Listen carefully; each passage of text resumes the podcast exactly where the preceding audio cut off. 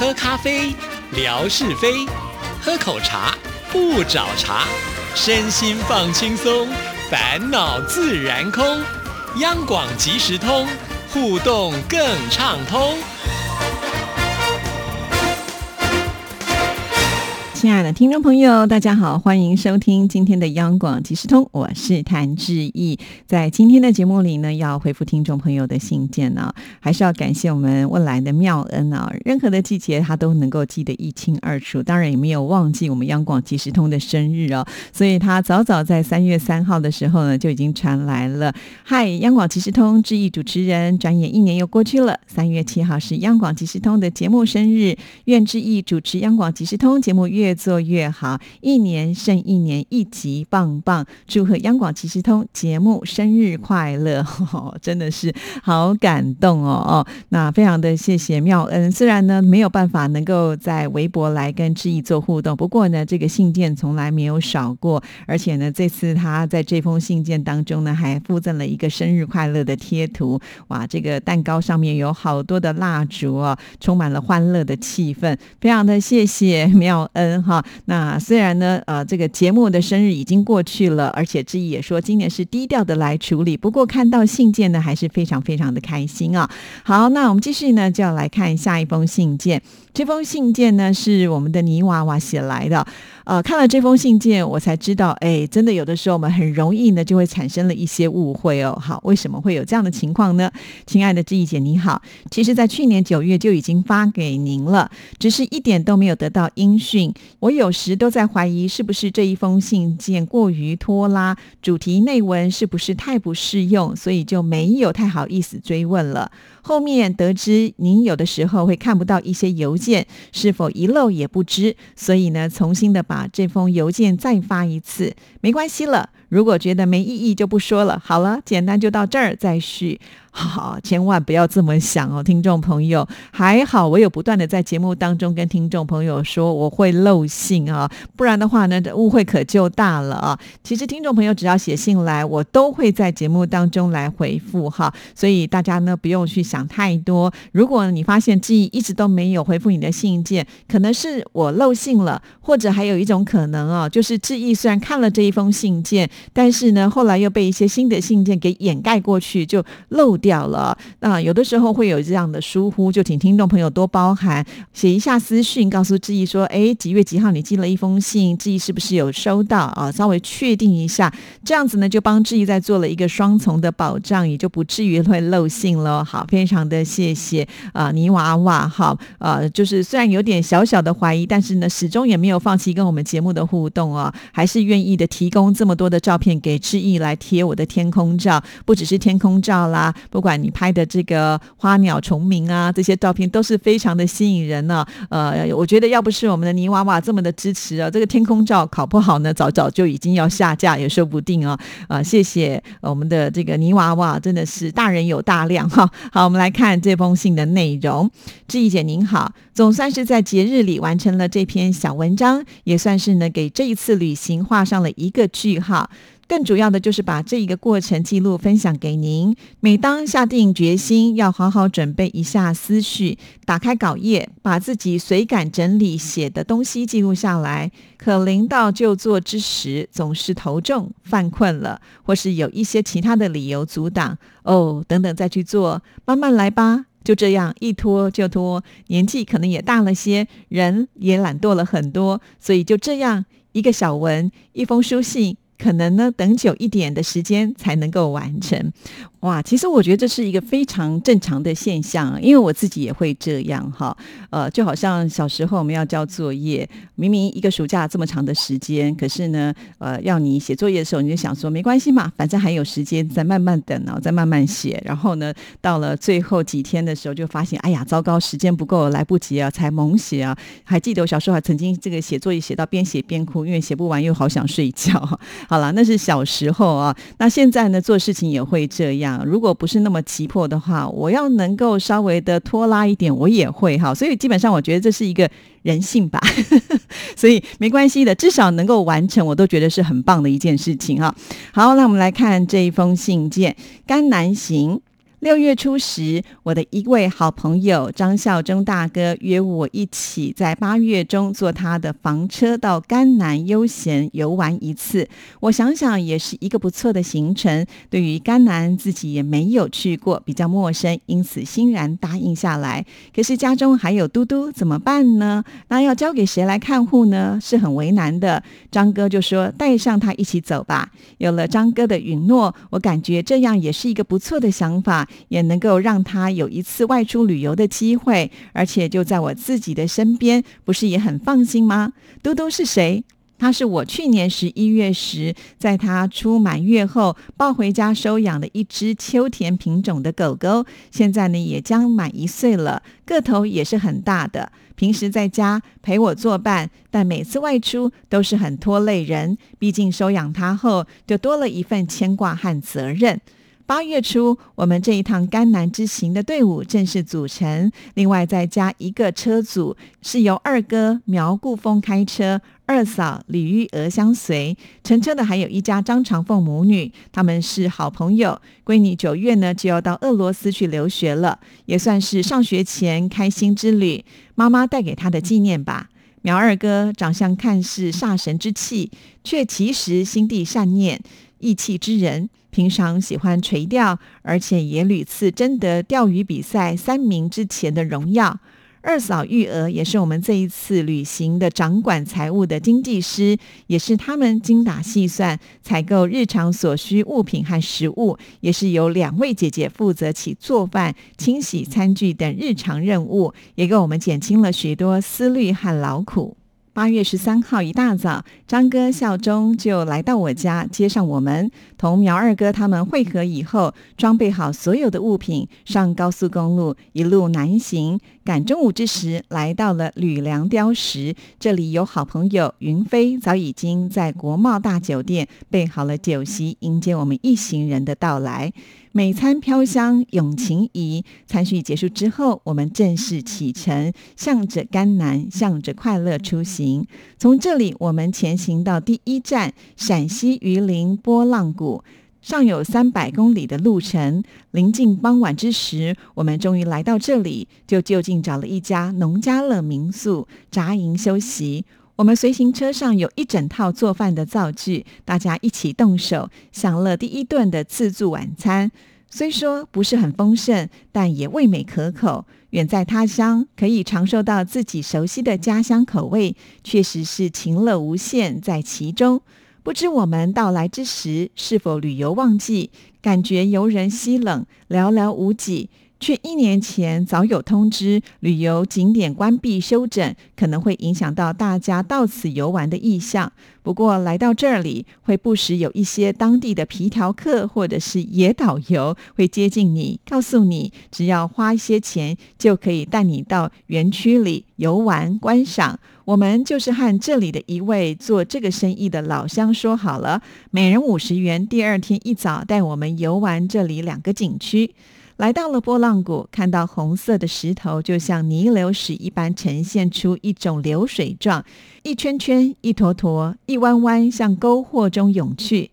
这里的红色砂岩在风雨波石下呈现出千奇百怪姿态和色彩，不同角度、时间都会呈现出不同的景色。老乡告诉我们，波浪谷地质公园正常对外开放的时间是第一区和第二区。这里被人们认定自然景观总共有五个景区。我们今天去这两个景区是尚未开发整修的原始景观，更趋于原始自然风貌。红色砂岩在风雨波石下呈现出千奇百怪的姿态和色彩，不同角度、时间都会呈现出不同的景色。人入景来，景如画中，晴空蓝天，金色皮毛，嘟嘟也格外的欢悦和耀眼。伙伴们争相牵拉，相伴合照，为他们的美照增添了无比的情调和乐趣。就连来到这里许多不相识的游客们和喜欢摄影的朋友，都争相给嘟嘟拍照留存。嘟嘟俨然成了这一天景中一个热点和明星了。中午回到我们休息的地方，这家民宿的主人自己有一个种植很大的菜园子，有各种新鲜的蔬菜，可以摘一些让我们午饭时来食用。我们也可以买一些他所种的玉米煮来吃，真的很香甜。这些农家种出来的没有污染、没有公害的食物，也是我们城市中很难享用到的。之后几天，我们游玩了中卫沙坡头风景区滑沙以及滑翔的项目，也游览了张掖丹霞地貌美景和张掖冰沟丹霞奇异景致，参观了酒泉东风航天城、金塔胡杨林等名胜重镇。二十一号下午，我们来到了嘉峪关，在南湖文化生态园宿营。这里是第四届丝绸之路嘉峪关房车博览会主会场。此时，各地房车之友陆续从四面八方汇聚到这里，主办方也在加紧的装扮会场新容。我随张哥到这里是参加这一次的活动。张哥这几天也要参加会议活动。第二天一早吃过早饭，我骑上了我们随车带着电动助力车，到嘉峪关这里最有名的长城去游玩。首先，我选择了关城为第一游览地，手机有导航，真方方便。从驻地到那里有二十多公里。我骑行约一个小时四十分钟左右到那里，在这里买门票一百二十元，可以参观嘉峪关三个长城的景点，但是他们都在不同的一个地方，相距比较远一些。另外两个景点，一个是万里长城第一墩，另外一个是悬臂长城。嘉峪关由内城、外城、城壕三道防线重叠并守之势。壁垒森严，与长城连为一体，形成五里一隧、十里一墩。西侧以砖包墙，雄伟坚固。内城开东西两门，东为光化门，意思呢就是紫气东升，光华普照；西为柔远门，意思呢就是以怀柔而致远，安定西垂。门牌上有三层歇山顶式建筑，东西门各有一瓮城维护。西门外有一罗城，与外城南北墙相连，有嘉峪关门通往关外。上嘉峪关楼，嘉峪关内城墙上还有箭楼、敌楼、角楼、阁楼、夹门楼，共有十四座。关城内建有游击将军府、景亭、文昌阁。东门外建有关帝庙、牌楼、戏楼等，整个建筑布局精巧，气势雄浑。这里是嘉峪关标志性的古建筑，游人如织。城内还有舞场，有定时段故事情节和武术表演。嘉峪关停留了有四天的时间，之后两天还是骑行游玩这里的另外两处长神遗迹。二十五号一早，一切整装完好，告别嘉峪关，向着我们此行的目标继续前行。经兰州住了一晚，一路奔波，终于在二十六号下午来到了拉伯楞寺。拉伯楞寺位于下河县城西，背依峰山，面对龙山，地处金盆养鱼之地。寺院由第一释迦牟样活佛建于一七一零年，经历释迦牟样修复，现在已经成为了甘、青、川地区最大的藏族宗教和文化中心。来到这儿，金顶红墙，寺院庙宇浑然庄重，佛灵神圣和庄严环绕神奇大地。第二天一大早，就随着各方的信众人流进入寺院。按照这里的章规，人们在寺院灵塔周围都是顺时针环绕走动，信徒手捻佛珠，有时也会摇转经筒，口中喃喃咏经，也不时会看到虔诚信徒面向神圣的拉伯楞寺神殿，敬仰铺地膜拜大礼。随信众人流走到后山小道，也不时隔一段看到他们在路边墙上的一些堪谈而处祭礼。时间悠远，经常触壁之处，竟也悠悠似的涂上浓浓酱色。这里原地的藏人好像很不情愿外人给他们拍照片，因此也准备了长焦镜头，远些距离偷偷做样。抓拍一些，并进那一些和我们身边的环境、民俗景象相距遥遥，想留点什么作为记忆。其实来到这里，才是真正进入到甘南。白天时也只有十三度，夜里会更冷。一路轻歌，窗外蓝天绿草地，也不时看到吃草牛羊欢快的草原场景，顿时心旷神怡。途径桑科草原，来到了秀美的嘎秀小镇，这里花团锦簇，彩蝶飘舞，房屋整齐划一，道路宽敞整洁，藏区习俗彩带扎搭的隆达塔臼，更感与众不同的民风习庆装点。蓝天白云，景色如画。听说这里是郭庄之乡，却也可能未敢合院之时，不能欣赏入境来。郭庄是藏族一种歌舞的称呼，又称果卓、歌庄、卓等。藏语的意思就是圆圈歌舞，是藏族三大民间舞蹈之一。郭庄舞分布在西藏昌都、那曲、四川阿坝、甘孜、云南迪庆及青海。甘肃的藏族聚居区舞蹈时，一般男女各排半圆，拉手成圈，有一个人领头，分男女一问一答，反复对唱，没有乐器伴奏。整个舞蹈由慢后快的两段舞组成，基本动作有悠站、跨腿、屈步辗转、跨腿踏步蹲等。舞者手背以撩、甩、晃为主，换舞姿。队形按顺时针进行，圆圈有大有小，偶尔变换龙摆尾图案。离开嘎秀，观赏了宽广的郭莽湿地公园。郭莽湿地位于甘肃录曲县嘎海乡二一三国道旁，海拔三千五百六十二米，无垠的草原，天高山远，水草丰美，弯弯曲曲的河流纵横交错，九曲回转。漫山遍野的小花，姹紫嫣红，争相怒放。观景台上的黑颈鹤雕像，仰头迎景，展翅飞翔。站在景观台上，极目眺远，满目西北草原的豪放，令人荡气回肠。一路向南，高原的气候反应，让我们到来的外来客越感不适。脑胀、胸闷，无时都在袭扰我们身体机能，也需要我们自己毅力克服和调整困难。这里高原气候，就是普通灶火已经很难煮熟食物了。这里的食铺也都是用高压锅才能煮熟和加工饭菜了。之后，我们参观另一个很出名的朗木寺。如今，朗木寺所处四川、甘肃交界。自古就是川、甘、青各族民众朝拜黑虎女神的圣地。藏传佛教兴起后，在那里建寺已经千年，但仍被命名为虎穴仙女寺、朗木寺。而且在四川达仓朗木寺内，最受民众尊崇的就是传说中的老祖母朗木。其原来居住的洞穴，那是圣地中的圣地，每一天都有不一样的风景。也尝到了四川、青海、甘肃三省交界处的九曲黄河第一湾。黄河自甘肃一侧以来，白河自黄河第一湾湾顶汇入，形如 S 形。黄河之水犹如仙女飘带，自天边缓缓飘来，在四川边上轻轻抚了一下，又转身飘回青海，故此地称为九曲黄河第一湾。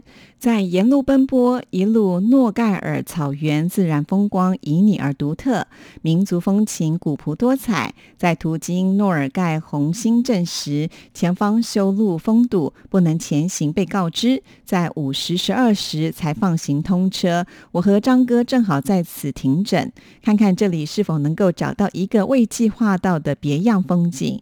在这里气候异常，晚上接近零度左右，很是寒冷。